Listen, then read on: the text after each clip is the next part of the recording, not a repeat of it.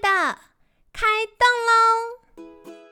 健康的一天从这里开始。本节目由好时好时提供。开始之前，别忘了订阅、分享以及追踪好时好时粉砖和 IG。若想帮助心爱的人变健康，也欢迎一起加入健康管理师证照班的行列。有想听的主题或推荐的来宾，也欢迎来信许愿哟。让凯西陪你一起吃早餐，聊健康。嗨，欢迎来到凯西陪你吃早餐，我是你的健康管理师凯西。今天呢，想跟你分享的是关于环境毒素的议题哦。因为我们这个月在聊无毒生活，觉得大家越来越熟悉的就是关于塑化剂啊，还有化学香精。但我觉得现在不管是为了方便，或者是我们的生活周遭会有很多就是意想不到的这个毒素，所以呢，今天就想要来比较完整的跟你分享。那首先一开始呢，我我想要给你一点点时间来想想看，你印象当中的环境毒素有哪些呢？那可以想想看，就是不管是食衣住行娱乐啊，室内啊，室外啊，常见你印象想到、直觉想到的环境毒素有哪些？你又如何去避免这些环境毒素对身体的危害呢？那首先一开始我想要分享，就是这些环境毒素啊，很多都会需要我们的肝脏和肾脏，还有肠道帮忙去代谢。所以从呃这个塑化剂的角度呢。大家常常想到的就是多环芳香烃类的毒素，包含了塑胶、橡胶制品啊，然后轮胎呀，还有大家可能没想到的这个呃废气、汽机车废气、烤肉，或者是呃一些可能我们会使用到的呃化学香精，比如说像护手乳啊、呃保养品啊、彩妆啊等等的，这些都会是属于。脂溶性的环境毒素，那再来还有亚硝酸类的亚硝酸，大家可能不陌生，比如说像是火腿啊、香肠啊，或者是年节大家可能会使用到的一些腊肉啊，然后或者是像啤酒，有些里面也含有亚硝酸哦。那这个。可能就是我们过去想到哦，香肠要多留意，可是没想到哎，其他也是需要多加留意的部分。那再来还有环境毒素，包含了二甲苯。二甲苯可能就是大家比较陌生的，可是我举例你一定有概念。比如说，呃，家庭的一些防水涂料啊，油漆呀。亮光漆、去自由，或者是加油站的那个油气、汽油的味道等等。然后再来的话，像苯乙烯，比如说油漆里面也会有。然后像香烟、亮光漆、塑胶袋或一些塑胶类的食品容器。也会有环境毒素。那另外，我觉得大家常常还有忽略，就是杀虫剂。我不知道你会不会跟凯西一样，超级无敌害怕小强。那每次看到小强出没的时候，就想啊，除之而后快，半罐杀虫剂喷下去，有没有？哇，那样就不行哦，那样就会让环境当中充斥着有害身体杀虫剂的气体。所以题外话小补充，我自己很喜欢预备酒精或者是一些泡泡的喷雾这样子。那遇到像蚂蚁呀或者是蟑螂泛滥的时候，我就会拿酒精或者是泡泡。那泡泡可以堵住它们的呼吸器官。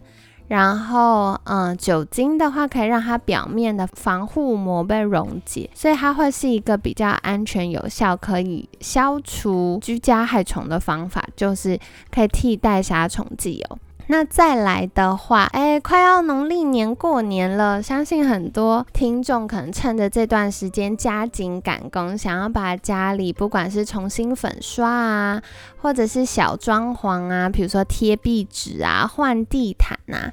那千万千万不要小看哦。我们可能都以为说，哎，我有通风啊，我有用。电风扇吹啊，我有用空气清净机啊，但是这些包含油漆或者是一些粘壁纸的这个粘胶。或者是呃地毯，它被胶、纸滑、背胶的这些散发的气味，或比如说我们新买家具，它散发的这个甲醛呢，它是要十年以上才能够散发走的。所以在我们居住的这十年，可能每天朝夕生活，然后吸到了这些有毒的嗯环境毒素，就会囤积在身体里面哦。那再来的话，就是我知道有一些听众可能家里的家人啊，工作真的很辛苦，需要抽烟舒压，对不对？那我们都会想说啊，家里有心爱的家人，甚至有小朋友，比较好的做法就是在阳台抽，然后抽完之后呢，吹吹风再进来，感觉就会把那些烟。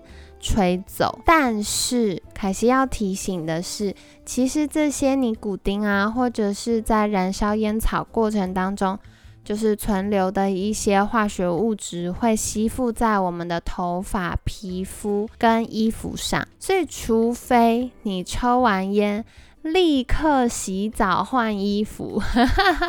不然其实是很难避免将二手烟甚至三手烟，嗯，带进家里影响到我们家人的。觉得这个就是尽量好不好？那听众朋友们如果知道了，也尽可能的提醒我们心爱的家人，因为它影响的不只是抽烟的人本人而已。那甚至它会停留在空气当中很久，环境当中消散不掉。那我们吸入或接触到，就会增加黏膜的刺激，还有身体代谢的负担。所以抽烟呢，也要多多留意。那日常在呃，比如说户外啊，通勤的时候，如果遇到路人在抽烟，也尽可能走避，或我们就直接戴口罩，好不好？就是尽可能过滤一些。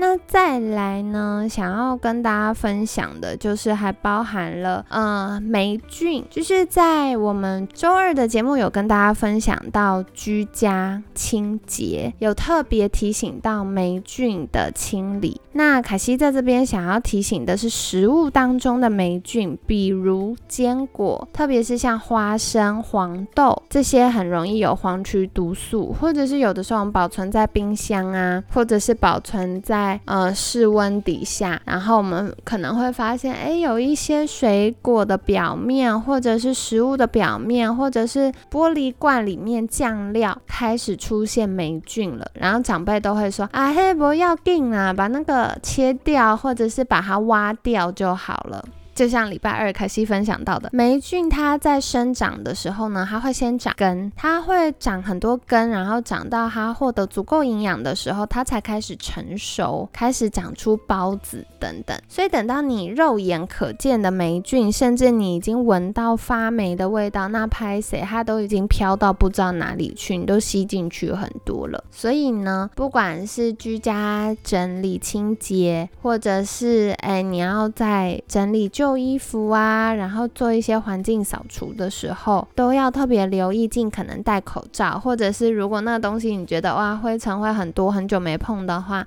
或环境比较潮湿的话，或许也可以戴个护目镜，那避免我们黏膜系统接触到，然后造成过敏或其他的发炎不适。好，所以这个是小提醒哦。那说回来呢，刚刚讲到很多是大家可能过去。有听凯西提过，可是没有那么仔细想到的，包含了塑化剂啊，或者是啊一些化学香精类的，然后亚硝胺类的，或者是呃一些环境当中散发的这个有机溶剂。那另外我还想要特别分享的就是有一些氟化物，氟化物里面呢。很常会应用在，就是它是一个很庞大的家族，然后这个家族里面的各种化合物质呢，很常会用在，比如说不粘锅，或者是防风防水的那种外套，或者是呢，我们可能会使用在一些呃热感应的纸啊，然后纸杯、纸碗、纸盒的防油膜那一层。好，所以如果你很常外食。或者是你很喜欢穿这个防风防雨的外套，那或者是呢，家里有在使用不粘锅，可能都要多做留意，尽可能增加肝脏解毒的能力哦，不然这样久而久之累积下来，都会增加身体的负担。好，所以今天就跟大家分享，过去呢，我们讲到很多。就是笼统的说啊，塑化剂啊，化学香精啊。可是今天凯西就是稍微再更仔细一点，特别是针对这个年前大家可能有居家整理、居家修缮、装潢需求，多做了一些些提醒。那如果你最近正有这些计划的话，可能也要再多留意，哎，怎么样尽可能避免？我觉得如果家里的小朋友或长辈持续有这个慢性发炎，甚至过敏的。状况现在，呃，市面上也有一些装潢专业的公司，他们有提供甲醛测试跟清除的服务。这个呢，就是他会到家里，然后去监测环境当中释放的甲醛有多少。那如果侦测到超过安全比例的话，他们是有特殊的涂料。可以漆在，比如说墙壁上啊、家具上啊等等。去把这些甲醛封在里面，而不会让它一直持续散发。如果大家要选购，比如说地毯或者是一些家庭的摆设用品，也尽可能选择有品质、经过政府检验的单位。通常他们都会有 SGS 的检验报告或者是相关认证标章，这样子呢就可以避免买到因为裂的塑胶一直持续散发塑化剂而造成了肝脏的负担。那我们也可以选购有 SGS 检验认证或相关政府认证标章的。家用品或者是小朋友的玩具啊等等的，因为呢，可能房间我们会为了方便或便宜选购一些海外的这些产品，那没有经过详细检验，可能就比较会有塑胶、塑化剂存留的问题。那所以在选购的时候，除了考虑到费用跟方便性之外，安全性也是非常重要的哦。那就特别跟你分享了。那最后呢，我想要跟你分享一个。可以在年节去看的电影叫做《黑水风暴》。《黑水风暴》非常非常的好看，它是一个呃，二零一九年美国传记法律的惊悚片，算惊悚片吗？他是在讲说，就是美国的杜邦公司跟一些受到当时因为不粘锅啊等等的这个铁氟龙氟化物污染地区的民众，他的法律拉锯战，然后非常非常好看的是。这部电影呢，它记录了长达二十年的各种搜证啊、推演的过程，而且都是由大牌的影星，像是安海瑟薇啊、提姆罗宾斯啊等等的大牌影星在演出的。那我觉得当中非常棒的就是，他讲了为什么会开始有氟化物这样的污染物出现，那以及它可能会造成什么样的影响。那后续是如何搜证跟开始全球的政府重视这件事情？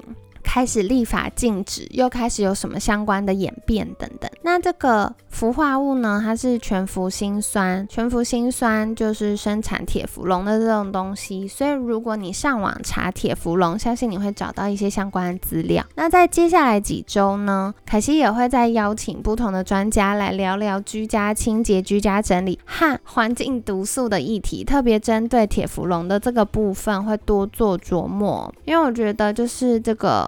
氟化物呢？这个问题很常被忽略，可是它的家族实在太多太多人了，所以在这边也是希望在年初的时候特别提出这个部分提醒，大家可以多做留意喽。那更简单的方法就是听完节目之后，可以去盘点家里可能会踩到地雷的这些用品或产品。然后做替换，比如说不粘锅就可以换成不锈钢锅啊，或换成生铁锅啊，或许会有一点重，或要养锅等等，有一点点小小麻烦，但预防剩余后续解决嘛。好啦，所以今天呢，就是比较详细的在讲各种毒素，明天就会来讲讲肝脏解毒跟排毒的内容喽。希望这一周的主题对大家来说有帮助，然后也有个深入浅出的基本概念。那今天就分享到这里，感谢你的收听，我是你的健康管理师凯西，每天十分钟，健康好轻松，凯西陪你吃早餐，我们下次见，拜拜。